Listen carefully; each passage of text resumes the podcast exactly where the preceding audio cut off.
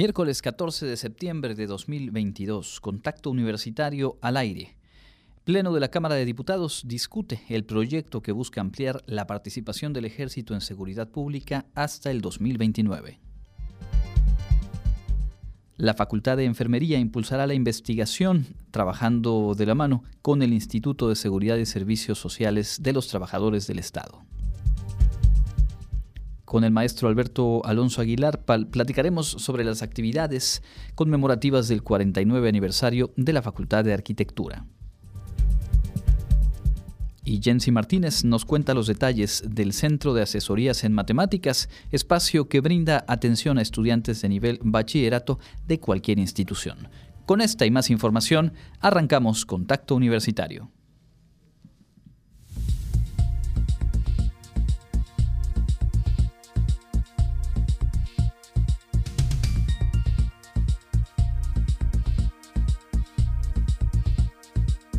Contacto Universitario. Nuestro punto de encuentro con la información.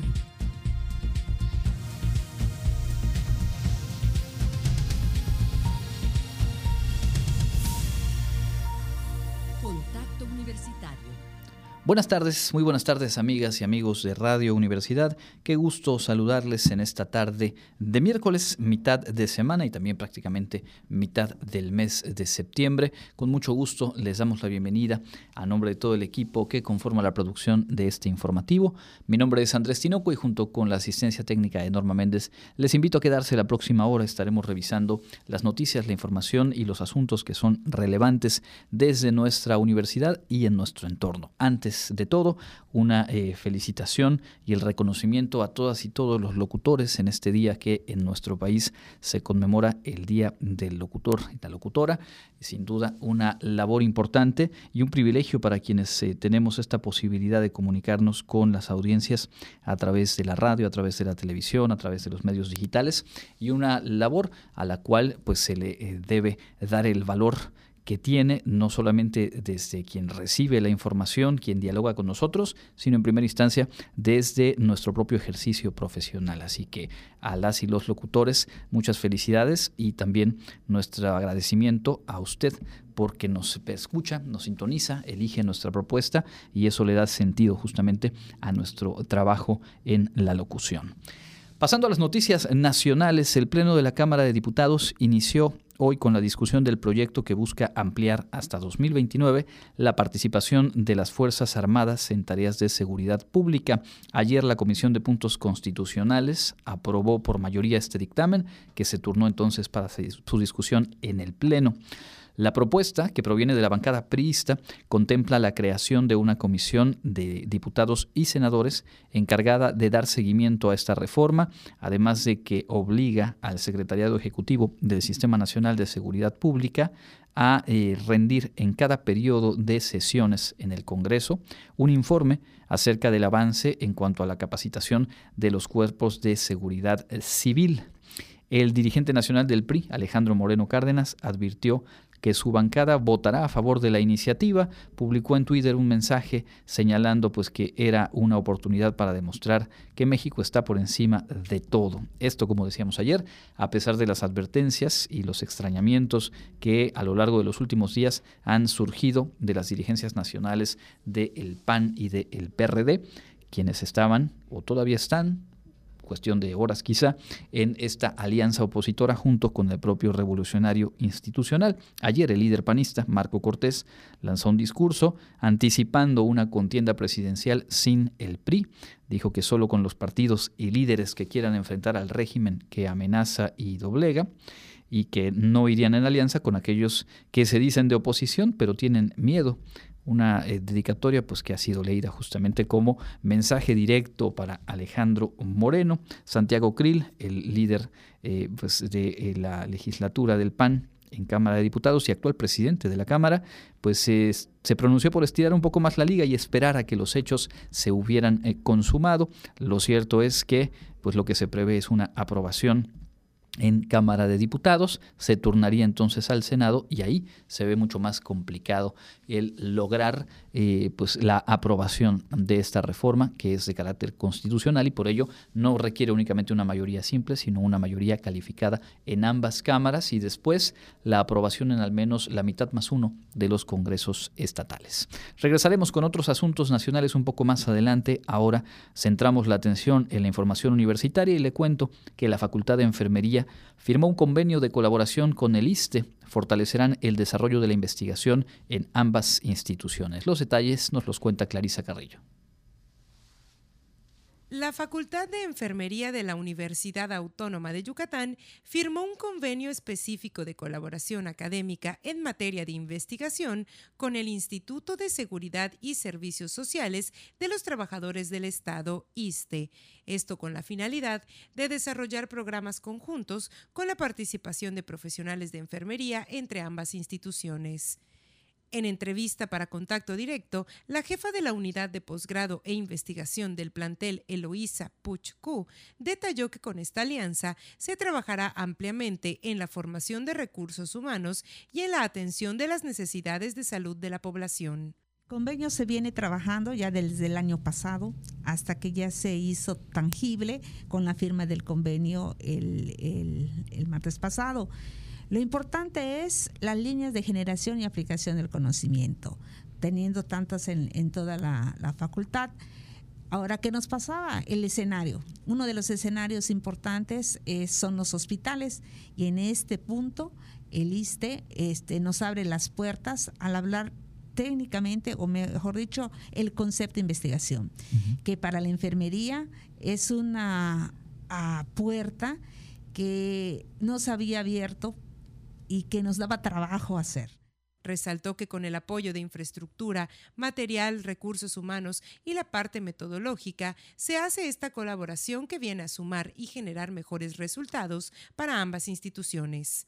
Y creo que ese es el, mayor beneficio, que los que estamos participando puede sumar más personal, tanto del área de la facultad como en el área de la, del hospital. Y además la habilitación que puedan tener de ambas partes, uno tal vez de la parte de cuidados y la otra de la parte metodológica o de los conceptos propios, que, eso también puede ser una, eh, eh, valorarlo realmente para mejorar los proyectos y sobre todo esto. El, el que genera un proyecto implica más responsabilidad. Y en esto, eh, lo que es lo que se tiene que eh, difundir realmente, qué estamos trabajando, qué vamos a hacer y empezar. Por último, destacó que con esta firma se beneficiarán todos los grupos, tanto de trabajo social, terapia, paciente e investigadores, por mencionar algunos. Para Contacto Universitario, Clarisa Carrillo. Bueno, pues ahí está entonces la información de este convenio que nos decían es histórico, es la primera vez que eh, se firma con este objetivo de impulsar investigación entre la Facultad de Enfermería y el ISTE. En otros asuntos, hoy se entregaron reconocimientos a egresadas y egresados de distintas instituciones en nuestro estado que destacaron en el examen de egreso del Ceneval. Eh, fue una, eh, una ceremonia en el siglo XXI en el Centro de Convenciones y Karen Clemente viene llegando con toda la información. Bienvenida Karen, cuéntanos Hola Andrés, muy buenas tardes a ti y a todo el auditorio que nos escucha. Sí, el día de hoy se llevó la entrega, se llevó a cabo, perdón, la entrega de reconocimientos al Premio Ceneval al desempeño de excelencia EGEL del periodo diciembre 2021-mayo 2022. Eh, cabe resaltar que en esta ocasión, a 10 años de que comenzaron estas evaluaciones, se entregaron reconocimientos a 2.308 estudiantes de todo el país, destacados en tres ramos. Andrés, eh, eh, se otorgan a quienes alcanzan un desempeño sobresaliente en áreas de ciencias sociales, ciencias de la vida y la conducta, así está establecido esta área, y diseño, ingeniería y arquitectura. ¿Ok? En este evento estuvo presente el director general del Ceneval, Antonio Ávila Díaz, quien calificó precisamente a estos 2.308 estudiantes como una generación eh, sobresaliente o destacada.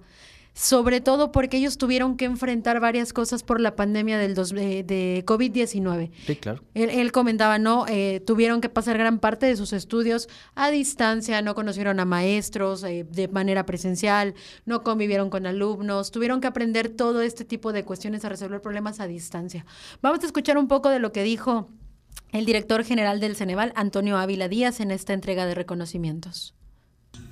Desde muchos puntos de vista, ustedes constituyen una generación singular de estudiantes. En primer lugar, tuvieron que cursar una parte de sus estudios a distancia. Los dos años pasados fueron un periodo, de complejo, un periodo muy complejo para la humanidad y un reto mayúsculo para las universidades, para sus maestros y para ustedes mismos. Ahí los apuntes eh, en esta entrega de reconocimientos eh, por parte del Ceneval, que hay que recordar que es esta instancia que eh, pues a nivel nacional y en un enorme número de instituciones de educación superior aplica, entre otros, exámenes de ingreso, lo es en nuestra casa de estudios, y también estos exámenes de egreso que son una vía de titulación en un buen número de licenciaturas de nuestra casa de estudios. Así es, Andrés. En este evento también estuvo presente el rector de, de la Universidad Autónoma de Yucatán, José de Jesús Williams, quien destacó que esta, eh, la entrega de estos reconocimientos permite resaltar el esfuerzo que los jóvenes y, y, su compromiso también que los jóvenes llevaron a cabo durante toda su formación educativa. Él mencionaba que no solo es para ellos, sino también este reconocimiento va para sus maestras, maestros, para sus padres de familia, porque pues todos tuvieron que trabajar en conjunto para eh, durante su formación. También agradeció al Ceneval porque él, señaló que este tipo de evaluaciones permite a las instituciones ver dónde hay áreas de oportunidad qué situaciones o qué temas se tienen que atender para continuar mejorando la educación para las y los estudiantes. Vamos a escuchar al rector José de Jesús Williams. Hablar de la evaluación es un proceso, creo yo, que es transversal, con una visión de que se lleva durante toda la vida. Las estrategias de evaluación siempre implican procesos de reflexión en búsqueda de una mejora continua en el quehacer de cada persona, de cada profesional. En el caso de ustedes jóvenes, es un reconocimiento al esfuerzo, a la dedicación, al compromiso y al atreverse de lo que son capaces. Palabras del rector José de Jesús Williams. Hay que recordar que hace un par de días se realizó una ceremonia virtual eh, únicamente con las y los egresados Wadi que recibieron este reconocimiento y era un número muy importante, como cada año se ha venido dando muy buenos resultados en general de estudiantes de la Wadi que eh, pues toman este examen de egreso como la ruta decíamos de titulación. Así es, Andrés. Eh, durante este evento en el que también quiero resaltar que se presentó el ballet folclórico de la Escuela Preparatoria número 2 para brindar pues ahora sí que un poco de lo que se tiene en la universidad a los asistentes, porque además de alumnos de la universidad, también había de otros estados. Eh, se informó que de estos 2.308 galardonados, Andrés, 45.7% pertenecen a, instituciones públicas. El resto, que es 54.3%, son de escuelas privadas. En el caso de, de, las mujeres, ellas representan el 52.8% de los galardonados, que vendría siendo, pues ahora sí que la mayoría, y el restante 47.2% son hombres. En el caso de Yucatán, como comentabas, son 260 estudiantes los que reciben este reconocimiento. De ellos, de acuerdo a la información que se nos dio, 88, 81 perdón, pertenece, pertenecen a esta casa de estudios y pues bueno, estos son de, de licenciaturas como médico cirujano, cirujano dentista, derecho, mercadotecnia, enfermería, contaduría, nutrición, Administración, Comercio Internacional, de Ingeniería Industrial, también Ciencias de la Computación y Químico Farmacéutico Biólogo, Andrés. Son los que representan a esta casa de estudios, fueron los que estuvieron ahí. Cabe resaltar también que en este evento presencial hubo solamente 900 invitados de los 2.308 justamente por la pandemia. Algunos, como te comentaba hace unos minutos, vienen de otros estados de la, de la República. Pues sí, poco a poco se va retomando esta normalidad, los eventos en modalidad presencial. Lo que se ha mantenido a pesar de la contingencia es precisamente esos buenos resultados en las licenciaturas que ya no se enumeraba, sí, con el trabajo formativo en nuestra casa de estudios. ¿Algo más que quieras agregar? Sería todo, Andrés. Pues nada más les recuerdo, en la universidad 81 de los estudiantes egresados fueron galardonados con este premio Ceneval al desempeño de excelencia EGEL del periodo diciembre 2021 a mayo 2022. Perfecto, pues ahí está la información. Muchas gracias, Karen. A ti, Andrés, hasta luego. Nosotros eh, cambiamos de tema. El proyecto de difusión cinematográfica de la universidad ha retomado proyecciones presenciales. Nos invita hoy por la tarde a asistir al campus de arquitectura, hábitat, arte y diseño. Con la proyección de 10 películas se realizará Cine Espacio, un ciclo semestral que buscará propiciar entender la evolución del cine para propiciar el diálogo y la reflexión sobre temas relevantes desde la mirada cinematográfica, así como impulsar la inclusión cultural de los participantes, informó el responsable del proyecto cinematográfico Kino Wadi, Manuel Escofía Duarte.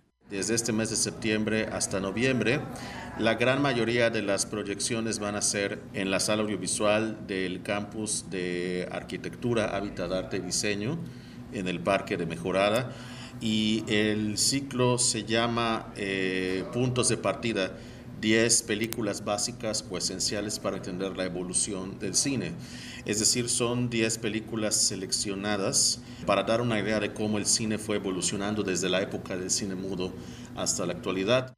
Este ciclo semestral es organizado por la Universidad Autónoma de Yucatán y su Programa Institucional de Cultura para el Desarrollo a través del proyecto cinematográfico Kinowadi, en el cual podrán participar toda la comunidad universitaria y público en general. La entrada es libre.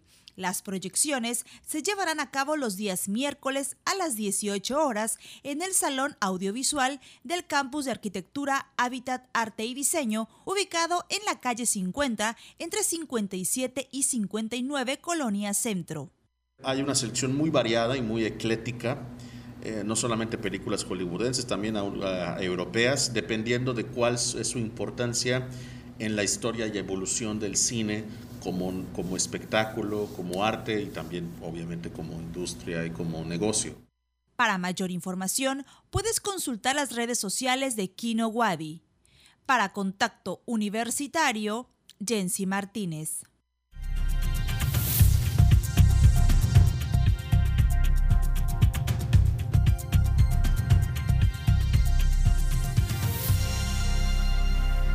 Continuamos en contacto universitario en el espacio de entrevista de esta ocasión. Nos da mucho gusto recibir aquí en cabina al director de la Facultad de Arquitectura, el maestro Alberto Alonso Aguilar, darle la bienvenida y anticipar pues la felicitación porque a partir de este lunes arrancan las actividades de festejo por 49 años de la facultad. Bienvenido, gracias por acompañarnos. Al contrario, un gusto eh, siempre estar aquí en Radio Universidad. Bueno, pues eh, preguntarle en principio y para ir ubicando eh, el contexto de, la comunidad actual en la facultad, eh, ¿cuál es la matrícula de estudiantes? más o menos cuántos profesores, trabajadores componen pues, la comunidad de lo que ahora es el campus de arquitectura, hábitat, arte y diseño. Muchas gracias, muchas gracias. ahorita, en según nuestra información que tenemos de ingreso de 2022, somos alrededor de 1.500 eh, estudiantes, son 1.500 estudiantes que están cursando las tres carreras, arquitectura, diseño del hábitat, artes visuales y los cuatro posgrados, tres maestrías y un doctorado.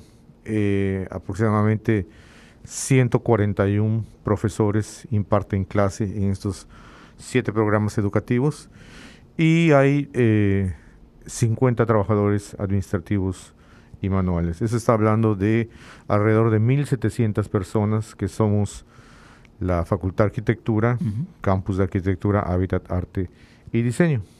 Es obviamente una comunidad numerosa y es un espacio dentro de la universidad que tiene una vitalidad muy particular por las disciplinas que se imparten, por la eh, combinación de miradas que creo que a partir de la incorporación de eh, la licenciatura eh, en, diseño del hábitat, obviamente el trabajo en artes visuales, pues se ha venido a enriquecer mucho más la dinámica. ¿Cómo se ha vivido este regreso a la presencialidad que a lo largo del último año pues se ha venido dando escalonado en este semestre ya finalmente de, forma más, más clara?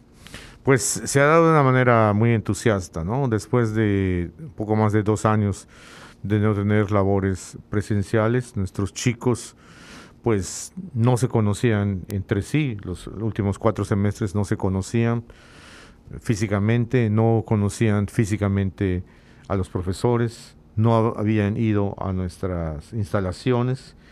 Entonces eh, ha habido una grata sorpresa del entusiasmo en que los chicos han estado respondiendo a las clases presenciales, ¿no? Eh, eh, por parte de los maestros. Igual había un eh, entusiasmo en nuevamente encontrarnos con los alumnos y estar en las dinámicas presenciales. quiero decir que pues seguimos con las medidas de higiene y de protección en nuestras instalaciones para pues procurar las mejores condiciones de, trabajo para, para todos. y eh, pues esto ha creado, ha renovado, siempre en, la facultad ha habido un ambiente de camaradería, pero esto lo ha reforzado mucho más, ¿no? Eh, nuestros chicos, eh, pues, están respondiendo muy entusiastamente, yo diría que con un ímpetu que no habíamos visto en años anteriores, a las actividades que realizamos, académicas, culturales y deportivas en la, en la facultad. De tal suerte que eh, cuando tenemos actividades deportivas, pues nuestras selecciones, eh, nuestros grupos de estudiantes deportistas generalmente eran 40, 50 alumnos. En esta ocasión la convocatoria eh, reunió a 180 alumnos, algo que nos, nos, nos, nos, sorprendió, pero a la, a la vez nos, nos eh, fue una, algo muy grato ¿no? de eh, los chicos que están entusiastas en participar en las actividades deportivas, en el caso de lo extracurricular, pero también en el caso de las actividades académicas. Hay una pues un acercamiento entre nuestras tres licenciaturas, que es el grueso de la población estudiantil, la interacción que tienen en clases que ha habido de siempre. Ahora es mucho más, eh, más fuerte. Estamos eh, trabajando temas, proyectos en los cuales eh, es importante la interacción entre los profesores y alumnos de estas licenciaturas. Cierto, es que al final de cuentas eh, a, todas, a todos nos impactó en esa necesidad o ir cobrando eh, mayor conciencia de lo importante de esa interacción y de participar en diferentes espacios de encuentro. Y bueno, ¿qué, qué más eh, espacio para los estudiantes que justamente el, el, espacio académico con toda la oferta que, como usted decía, abarca también lo deportivo, lo cultural en cuanto a esta interacción. Pensando en el desarrollo de estos 49 años de la, de la facultad, ¿cómo ha cambiado eh, la vida al interior de la Facultad de Arquitectura, ahora campus? ¿Qué, destacaría usted en cuanto a ese crecimiento y a ese adaptarse al propio entorno que también ha venido transformándose? Eso que usted menciona es algo eh, muy importante, ¿no? Eh, de todas las facultades, los campus de la universidad, el único que tiene presencia en el centro histórico de la ciudad es el nuestro, ¿no? de la Facultad de Arquitectura, lo cual eh, da una receptividad y una forma de vivirlo de nuestros estudiantes de una manera muy particular, muy peculiar, y tiene mucha mucha aceptación esta, esta ubicación. En cuanto a las transformaciones eh, que, se refiere su pregunta, bueno, pues podemos decir que eh, cuando surge entonces la escuela de arquitectura, pues tenía un solo programa académico, la licenciatura en arquitectura. Eran pues eh, un grupo de profesores, no más de, de 20, los, las, eh, eh, la, la, propia carrera de licenciatura en arquitectura era algo sumamente novedoso, un poco disputado por el campo de la ingeniería civil en ese momento. No se sabía qué es lo que hacía una arquitecto o una arquitecta. Los límites entre ambas. Exactamente, ¿no? ¿Cuál era la diferencia? ¿Qué, cuál era la relevancia? ¿no? ¿En dónde van a trabajar? Eh, y esto ha cambiado, ¿no? Ahora nuestros egresados de arquitectura, eh, de diseño del hábitat y artes visuales son eh, profesionales que son altamente requeridos en el ámbito profesional, en, en el sector empresarial han desempeñado, desempeñan papel muy relevante. En los ámbitos gubernamentales, pues nuestros chicos y chicas, profesores, pues han ocupado diversos puestos en el ámbito municipal, estatal y federal. Eso nos da mucho gusto, ¿no? Ahora tenemos eh, egresados de diseño de la vida que ocupan puestos muy importantes en el ámbito federal, por ejemplo. Y ni qué decir de la presencia que tienen nuestros profesionales en el sector de la comunidad, trabajando con organizaciones civiles, impulsando agendas de organismos internacionales en eh, diversos municipios de nuestro estado, del país, trabajando en eh, organizaciones internacionales. Y está ahí la presencia, la huella de la formación que recibieron en la Universidad Autónoma de Yucatán, siempre con la perspectiva de una eh, actuación responsable, con una actuación fundamentada y, pues, qué decirlo, también propositiva, ¿no? Entonces, eh, las características de nuestros egresados analíticos, críticos y propositivos está ahí en diversos ámbitos. Y esto yo creo que es una diferencia fundamental. Ahora la gente, los profesionales, la comunidad sabe para qué sirve un arquitecto, eh, demandan un profesional de arquitectura cuando se requiere un especialista en eh, colaborar para elaborar un programa de desarrollo urbano en alguna institución pública de algún ayuntamiento, nos llaman o llaman a los egresados. El tema de eh, diseño del hábitat, saben, se sabe eh, y, todavía hay que impulsarlo, pero ya se conoce cuáles son eh, sus, sus funciones. Los ayuntamientos cada año nos piden estudiantes para servicios sociales y prácticas profesionales y no tenemos suficientes estudiantes para cubrir las plazas que se requieren. Y en el caso de nuestros artistas visuales, de igual manera, ya se puede ver, por ejemplo, en las localidades de Yucatán, las cabeceras municipales, los poblados, la huella que están dejando, por ejemplo, nuestros artistas visuales en trabajos de murales, en trabajos de intervención en el espacio público, por citar algunos ejemplos. Claro, y es que al final de cuentas ahí es donde impacta concretamente el trabajo de formación de 4, 5, 6, 7 años de eh, cada una, cada uno de estos alumnos en las instalaciones, en este caso del campus de Arquitectura, Hábitat, Arte y Diseño. Estamos platicando con el maestro Alfredo Alonso Aguilar, director de la Facultad de Arquitectura, plantel que eh, celebra su 49 aniversario y que en esta ocasión eh, centra la temática o destaca los cuatro siglos de la fundación del ex convento de la Mejorada. Ya lo decía usted, es eh, el único campus, la facultad eh, enclavada de lleno en este centro histórico y además en un espacio eh, lleno de historia como lo es el propio ex convento. ¿Qué decir de, esa historia de la cual la Facultad de Arquitectura pues forma parte en, 50 prácticamente ya años? Bueno, el ex convento de la Mejorada es nuestro edificio fundamental, ¿no? tenemos otro espacio anexo que es la biblioteca, muy cerquita, es un edificio muy nuevo, hace cuatro años, que tiene todas las comodidades y espacios también para nuestros estudiantes, y una nueva adición que es un anexo, lo que fuera el Jardín de Niños Distrito Federal, que ya está rehabilitado y próximo lunes lo vamos a inaugurar para que entre en funciones como parte de eh, las instalaciones de la Facultad de Arquitectura. Son eh, cuatro, cuatro siglos de presencia en el centro de la ciudad de este edificio que ha sido ha tenido diversos usos, pues fue convento, fue eh, cárcel de mujeres, reformatorio para jóvenes, fue eh, hospital homeopático, eh, nuevamente cuartel, ¿no? y ya más recientemente el espacio de la Facultad de Arquitectura.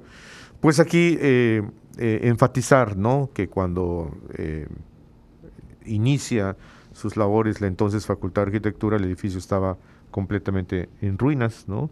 Ha sido un trabajo pues importante desde los primeros eh, profesores, alumnos, nuestro primer director, el arquitecto Arcel Espadas, quien inició las labores de rehabilitación, de reconstrucción de el ex convento de la mejorada y este proceso eh, que se ha mantenido, ¿no? Hoy en nuestros días eh, permanentemente le estamos dando mantenimiento a un, como digo yo, un venerable anciano de cuatro siglos que nos acoge diariamente para nuestras actividades, forma parte de, las vidas que tenemos como profesores, como estudiantes, como trabajadores, y hay que darle un, mantenimiento, un respeto, un uso adecuado a un edificio de estas características, que además es patrimonio de la nación.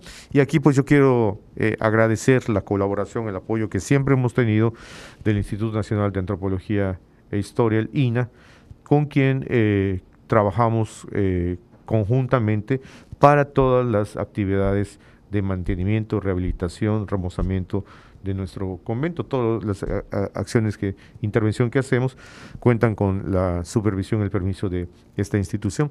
Y entonces, eh, pues eh, un edificio de esas características, como usted comprenderá, hay que permanentemente estar, darle mantenimiento, la pintura, las paredes, el mantenimiento de la impermeabilización, el cambio de los elementos que no funcionan. Amén de, pues, darles, mejorar continuamente los servicios que nuestros estudiantes requieren, como es el Internet, energía eléctrica, eh, electricidad, agua potable, etcétera, que eh, si bien es un reto en eh, cualquier edificio de educación superior, en el caso nuestro es un reto mayor, porque esto significa darlo con, la, con el cuidado que requiere un edificio de, esta, de estas características. Eh, evidentemente, eh, pues eso significa que tengamos que esmerarnos en el tratamiento, el cuidado y el mantenimiento de pues, todos los diferentes espacios que componen el ex convento de la mejorada. Sin duda, eh, es una responsabilidad de, toda la comunidad del Cajat, como le llamamos coloquialmente, y es un espacio dentro de la universidad pues, que es único por estas características, por esa historia. Del 19 al 25 de septiembre, un programa de actividades muy amplio y en donde pues, se refleja precisamente esa diversidad de miradas, de disciplinas, de trabajo. Eh, algo que quisiera destacar de las actividades, a reserva de que quienes nos escuchan, nos ven, puedan revisar con calma el programa completo. Sí, bueno, el programa ya está disponible en nuestras redes sociales, lo pueden consultar con muchísimo gusto, pero yo quisiera destacar de eh, lo que eh, vamos a estar presentando en esta ocasión son eh, las experiencias, las opiniones, las aportaciones que tienen nuestros egresados en los diferentes programas académicos. Va a haber foro de egresados de arquitectura, de diseño del hábitat, de artes visuales, Va a haber foro de egresados de la maestría en arquitectura, la maestría en conservación del patrimonio, la maestría en diseño urbano. Y esto me parece muy interesante para difundir lo que nuestros egresados están haciendo, como le comenté hace un momento, en diversas instancias, organismos públicos, privados, ¿qué están haciendo? Eh, por citar un ejemplo, en el caso de nuestros egresados de arquitectura, están experimentando en una diversidad de prácticas vinculadas a la arquitectura que hasta hace muy poco pues se pensaba que eh, no, no, se sabía quién lo hacía, ¿no? Y nuestros chicos están trabajando en temas de herrería, carpintería, por ejemplo, en diseños eh, eh, relacionados con la dotación de los espacios habitacionales. otro tema también que va a ser muy interesante es las conferencias que vamos a estar ofreciendo eh, por las tardes eh, vinculadas al tema de la conservación del patrimonio arquitectónico, en, que es el tema de, de este, eh, de este aniversario. Y vamos a tener una banda de actividades de 12.30 a 1.30 que van a ser virtuales. Vamos a estar compartiendo los enlaces. Entonces, todas las personas que quieran pueden acompañarnos de manera virtual. Por supuesto, los que lo deseen, todas las actividades que vamos a realizar son abiertas al público, son gratuitas. Y eh, pues vamos a tener también una serie de exposiciones de trabajos de nuestros estudiantes y profesores.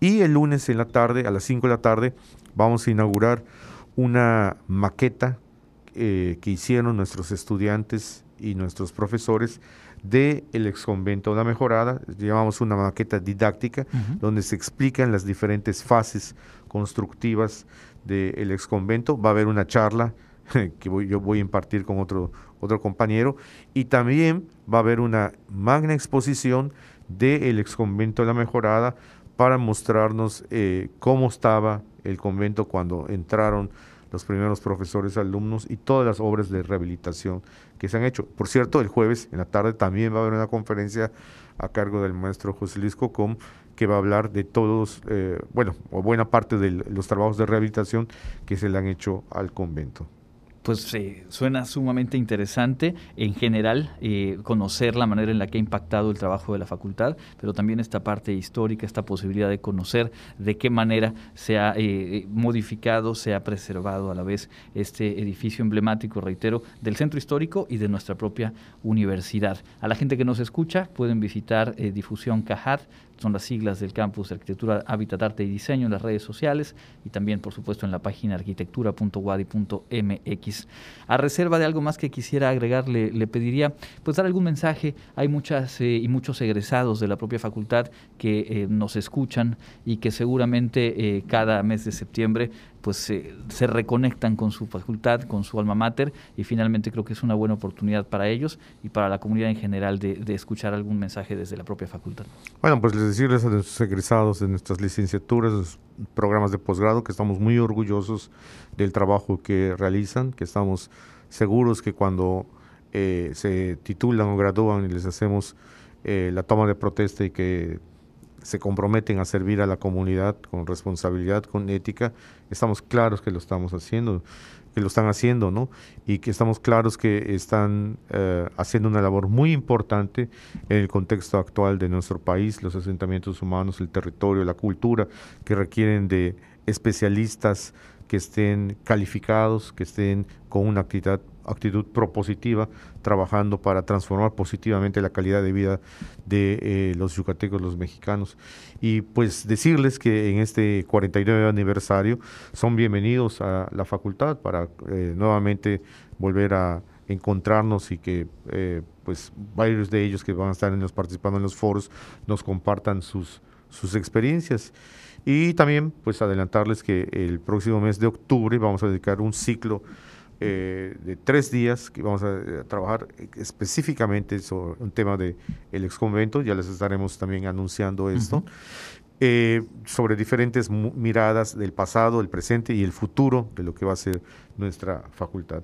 Pero pues mientras tanto en este 49 aniversario vamos a celebrarlo como, como hacemos en la facultad, con camaradería, con trabajo y con... Eh, la visión en que nuestra facultad y nuestra universidad están cumpliendo la tarea para la cual hace 100 años eh, pues fuimos, eh, tuvimos una, una iniciativa de, formarse como lo visualizó nuestro precursor, el gobernador Felipe Carrillo Puerto. Pues muchísimas gracias, maestro. Una disculpa por el inicio, confundí el nombre. Maestro Alfredo Alonso Aguilar, director de la Facultad de Arquitectura. Y enhorabuena para toda la comunidad, esos más de mil integrantes de la comunidad hoy por hoy de la Facultad de Arquitectura por este 49 aniversario. Muchas gracias, nada que disculpar, al contrario, un agradecimiento por darnos este espacio para compartir y para eh, invitar a todo el público para que esté con nosotros en esta facultad. Hay, hay, hay algunas personas que eh, no conocen el exconvento La Mejorada. Vayan, se van a tomar una grata sorpresa. Mucha gente cuando eh, llega y conoce dice, no nos imaginamos que así era. Vayan, lo pueden conocer. También eh, este, programamos visitas guiadas, explicamos qué es el, el convento y con muchísimo gusto estaremos para servirles. Muy bien, pues ahí está la invitación de primera mano del 19 al 25 de septiembre, estas actividades de celebración de 49 años de la Facultad de Arquitectura de nuestra Casa de Estudios. Momento de hacer una pausa, regresamos con más información aquí en Contacto Universitario.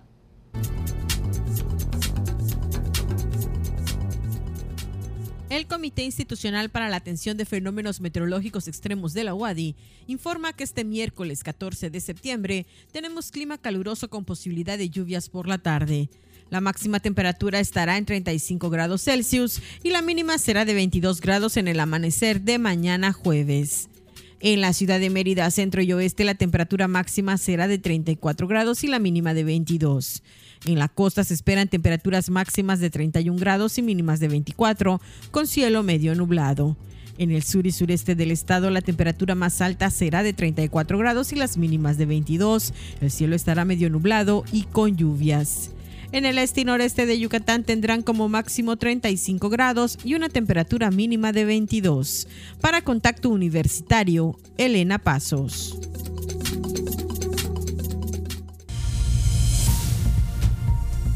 Contacto Universitario, nuestro servicio informativo en radio.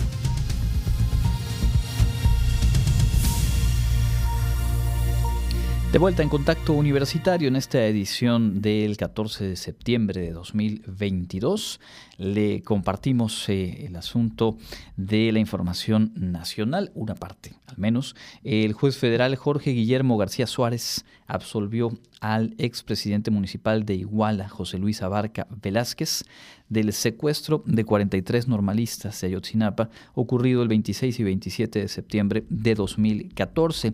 Este juez de control determinó que no existen elementos para vincular al exfuncionario a este delito en concreto. No es el único proceso penal que enfrenta, pero pues eh, lo están dejando ya digamos libre de esa acusación. Espera sentencia José Luis Abarca en otros eh, tres procesos penales, por lo cual no recuperará su libertad, pero digamos en una de las cuatro causas ha salido ya librado. Se encuentra actualmente en el penal eh, de máxima seguridad del Altiplano en el Estado de México y bueno, de acuerdo con la investigación que inició la entonces Procuraduría General de la República en aquel 2014, José Luis Abarca y su esposa, María de los Pineda, habrían ordenado el ataque y desaparición de los 43 normalistas. Esto se planteó en aquel momento, en diciembre de 2020 un juez dictó auto de formal prisión contra José Luis Abarca por su presunta responsabilidad en los delitos de delincuencia organizada y operaciones con recursos de procedencia ilícita. En agosto de ese 2020, un tribunal federal concedió un amparo a María de los Ángeles Pineda, la esposa de Abarca Velázquez, eh, y esta sentencia ordenó dejar sin efecto el auto de formal prisión dictado en su contra por los delitos de delincuencia organizada y operaciones con recursos de procedencia ilícita. Si usted recuerda, ayer comentábamos aquí de eh, distintas manifestaciones de eh, padres y madres de familia de los 43 estudiantes normalistas y algunos otros colectivos, estudiantes actuales de la, de la eh, escuela normal, que señalaban puntualmente que después del informe presentado hace un mes por la Comisión de la Verdad y para la Justicia, en este caso, donde se señalaron más de 80 personas a las cuales habrían que seguirle causas penales, causas judiciales, pues decían, no crean que solo con Murillo Karam vamos a estar tranquilos. Y si a, a, eso le sumamos, digamos, ese contexto, una decisión de esta naturaleza, en donde a uno de los personajes involucrados se le deja libre de la acusación de uno de los cuatro delitos de los que se le acusa, pues eh, seguramente no es algo bien eh, recibido por parte de las familias de las víctimas. En otro asunto que tiene que ver con la justicia, el ex senador panista Jorge Luis Lavalle Mauri recuperará su libertad en las próximas horas o días, ya que un juez federal determinó en su caso modificar la medida cautelar de prisión preventiva justificada que le fue impuesta desde hace más de un año. Lavalle eh, fue la única persona o es la única persona que ha llegado a prisión después de la denuncia que presentó el exdirector de Pemex, Emilio Lozoya Austin, ante la Fiscalía General de la República. Lozoya manifestó una supuesta red de sobornos o una presunta red de sobornos en las que en la que estarían involucrados diputados y senadores, así como otros personajes de la política, a cambio de haber aprobado la reforma energética en el sexenio pasado, un tema en el que se involucraba como figura más visible al ex candidato presidencial del PAN Ricardo Anaya y que motivó en su momento pues que decidiera dejar el país.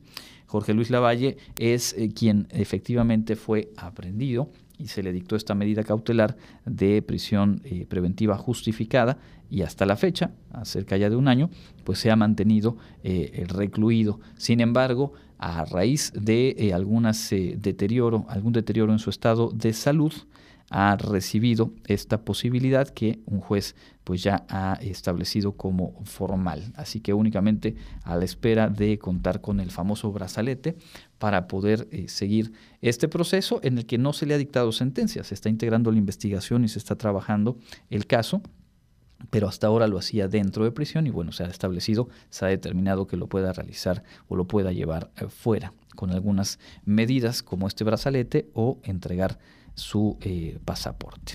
Dejemos estos asuntos nacionales, vamos a compartirles a continuación lo más relevante de la información local. Estamos en contacto universitario.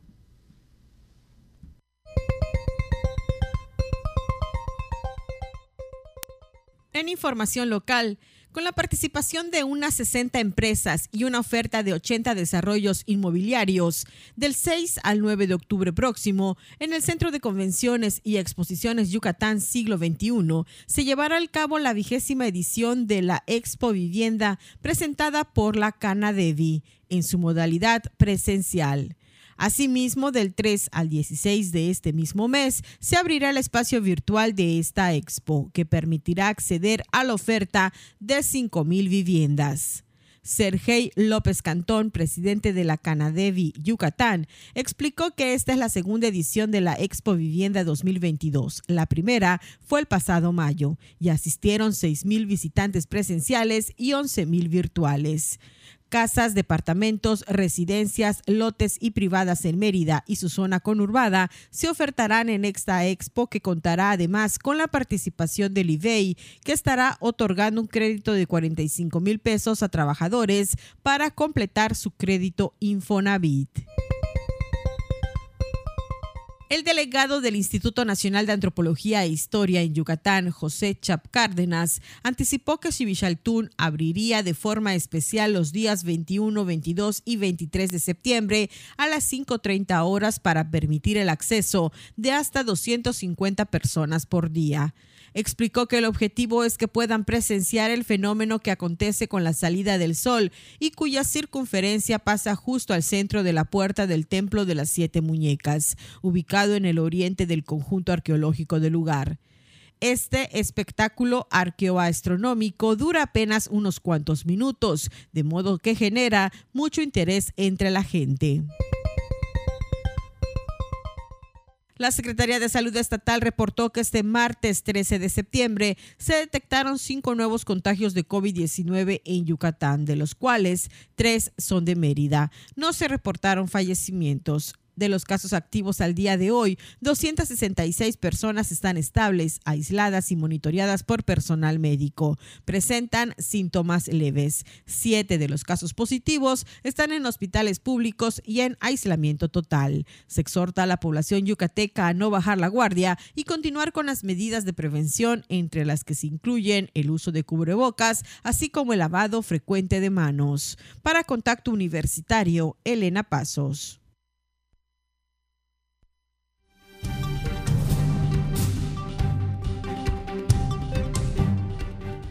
En el ámbito internacional, el mundo nunca ha estado en mejor posición para acabar con la pandemia del COVID-19, que ha matado a millones de personas desde finales de 2000. 19. Así lo afirmó el miércoles el director de la Organización Mundial de la Salud, OMS, Tedros Adhanom Ghebreyesus, al presentar el número de muertes actuales por este virus, que es el más bajo desde marzo de 2022. Se trata de la declaración más optimista por parte del director de la OMS desde que declaró emergencia internacional por el COVID-19 en enero de 2020 y pandemia en marzo de ese mismo año.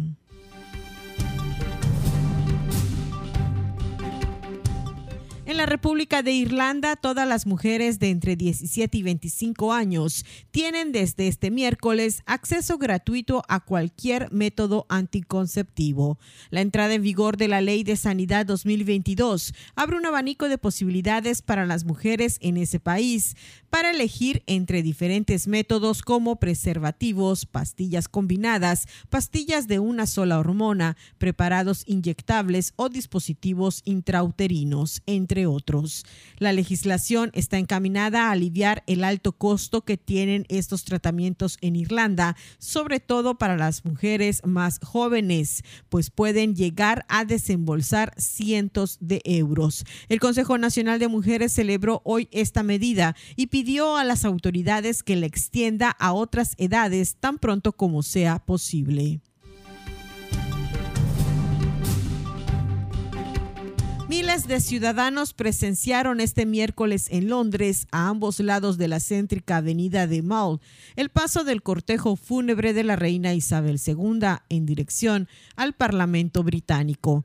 Desde primera hora de la mañana, familias enteras, ancianos, personas en silla de ruedas o grupos de colegiales procedentes de todas partes del mundo se agolparon para rendir tributo a la soberana, fallecida el 8 de este mes a los 96 años en Balmoral, Escocia.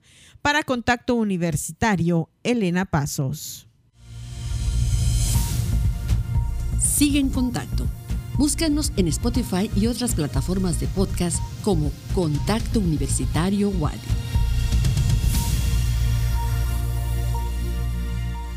Continuamos en contacto universitario. Como cada miércoles eh, queremos compartir información acerca de diferentes servicios que ofrecen dependencias, facultades, espacios de nuestra universidad y hoy particularmente para quienes nos escuchan y están eh, realizando actualmente sus estudios de prepa, de bachillerato y tienen alguna dificultad con algún tema de las matemáticas porque Jensi Martínez les va a dar la solución para todos sus problemas, al menos en la parte de las matemáticas. Bienvenida Jensi. Hola, buenas tardes. Buenas tardes a todos los radioescuchas. Si es así, claro que sí. Hoy les vengo a brindar la información sobre el Centro de Asesorías de la Facultad de Matemáticas de la UADI y ellos ofrecen a los jóvenes de bachillerato asesorías gratuitas en diferentes materias todos los sábados de 9 a 14 horas pero si requieren alguna una, una asesoría entre semana, la pueden agendar a través de la página de Facebook Centro de Asesorías en Matemáticas. Esto nos lo informó el coordinador del centro, Ángel Estrella González, y quien nos platica acerca del centro. Las asesorías las manejamos principalmente en dos, en dos modalidades para impartir la asesoría. Una es en modalidad personalizada y otra en modalidad en grupo. En las asesorías personalizadas, el estudiante de bachillerato se comunica con nosotros a través de nuestra página de Facebook y ahí le pedimos algunos datos, claro, desde los generales, del nombre, de su escuela de procedencia y también del tema de matemáticas en el que está interesado y ya que nos dice en qué necesita el apoyo, entonces nosotros trabajamos con un asesor por un asesorado para que esté viendo las dudas específicas de ese estudiante. Este apoyo también se ha dado tanto a estudiantes de aquí en Mérida y a través de las asesorías en línea hemos podido cubrir también otras poblaciones que, que están un poco más alejadas de Mérida. Incluso hemos tenido estudiantes a quienes hemos asesorado de otros estados, aunque han sido pocos, pero sí hemos atendido estudiantes de Campeche y de Tabasco. La mayoría están aquí en Mérida y, algunos vienen ocasionalmente de Progreso o de algunos también de Valladolid en línea.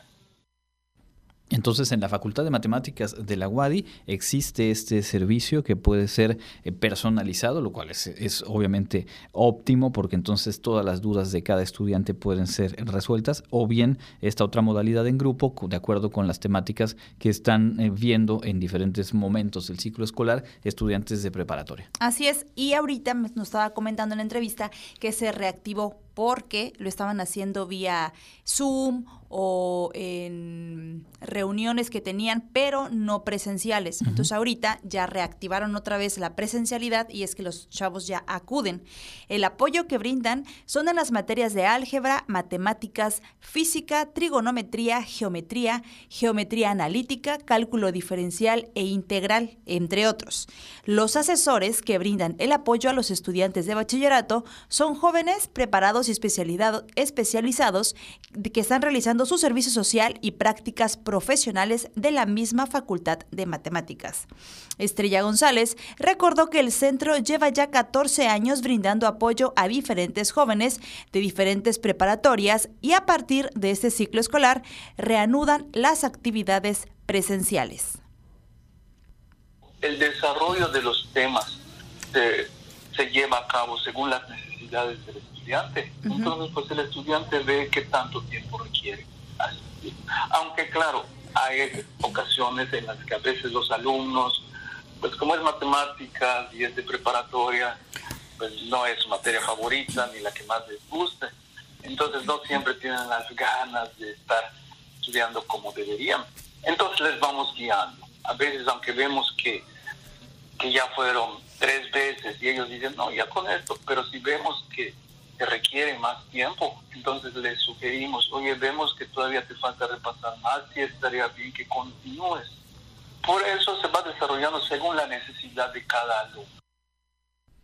Pues ahí está. Y sí, la verdad es que al final de cuentas, qué mejor que recibir esta asesoría en la Facultad de Matemáticas, estudiantes eh, que están realizando prácticas, servicio social y que brindan eh, su tiempo, pero sobre todo la claridad que seguramente tienen para poder comprender y después explicar estos temas que, bueno, a muchas y muchos nos ocurrió durante el bachillerato o antes eh, haber vivido dificultades con algunos de los temas de matemáticas. Así que, bueno, es de verdad información que cura la que nos trajiste hoy. ¿Algunos? Todos, Andrés. todos los temas son necesarios. Y sí, ahora, para más información, pueden consultar las redes sociales del centro para agendar y poderles brindar la asesoría correspondiente. La página de Facebook la encuentran como Centro de Asesorías en Matemáticas. Todos los sábados de 9 a 14 horas brindan esta asesoría, pero si ustedes requieren entre semana algún alguna, tienen alguna duda o quieren prepararse para un examen, le escriben vía Facebook y les responden ya con una cita agendada. Muy bien, pues ahí está la información entonces. El Centro de Asesorías en la Facultad de Matemáticas, ya reactivo en modalidad presencial, también con esta posibilidad de la virtualidad y pues qué mejor que aprovecharlo. El ciclo escolar está iniciando, pero de una vez las cuestiones que no van quedando claras, pues ahí tienen un espacio de atención. No tienen que ser alumnos de las prepas de la UADI, de cualquier preparatorio, sistema de bachillerato y en todos los casos atención gratuita. ¿Algo más que quieras agregar, Jensi? Sería todo y por favor no dejen de utilizar estos servicios que son muy buenos para tanto para la comunidad universitaria como para el público en general. Muy bien, pues muchísimas gracias, Jensi. Gracias, hasta la próxima. Nosotros vamos a la recta final, tenemos las invitaciones en nuestra agenda universitaria.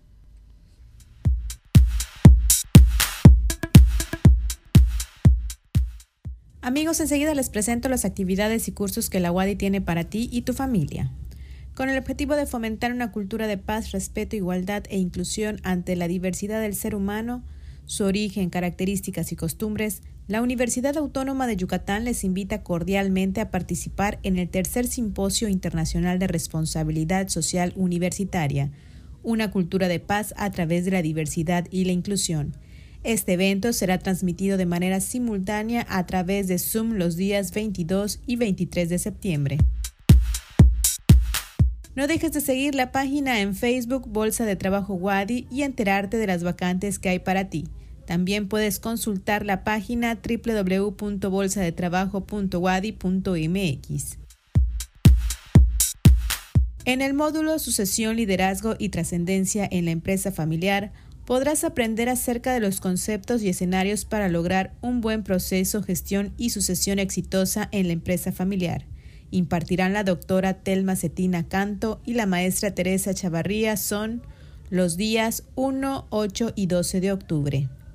¿Quieres tener más información? Escribe un correo a teresa.chavarría.correo.wadi.mx o llama al teléfono 99 92 71 11 97.